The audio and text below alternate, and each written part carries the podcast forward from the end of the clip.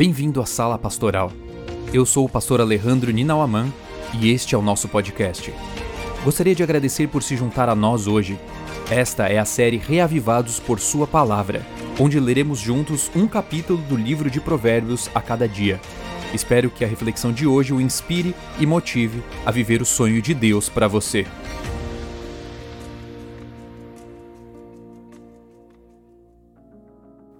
Até aqui, Provérbios focou no valor da sabedoria, nos capítulos 1 a 9, formando assim uma grande introdução ao livro e incentivando a gente a buscar a preciosa sabedoria com o Senhor.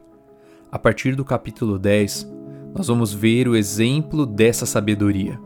O capítulo 10 até o 22, no verso 16, ele contém 375 sentenças proverbiais escritas por Salomão.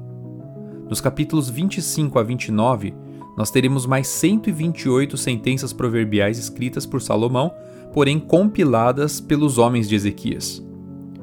Nos capítulos 22, verso 17 a 24, verso 22, nós temos uma miscelânea de sentenças anônimas, que certamente não são de Salomão. E nos capítulos 24, verso 23 a 34, são acrescentados mais provérbios compilados de diversos sábios. O capítulo 30 contém provérbios de um pensador árabe, Agur, que não era israelita. O capítulo 31 provavelmente foi escrito por uma mulher e depois transcrito pelo seu filho, o rei Lemuel, também provavelmente não era judeu. Interessante como essas diferentes seções, as informações aqui apresentadas, elas nos ajudam a percebermos que Deus não faz acepção de pessoas. Deus não deu inspiração somente aos judeus. Deus não foi exclusivista na seleção dos que escreveriam suas palavras. Houve homens e mulheres, judeus e não judeus.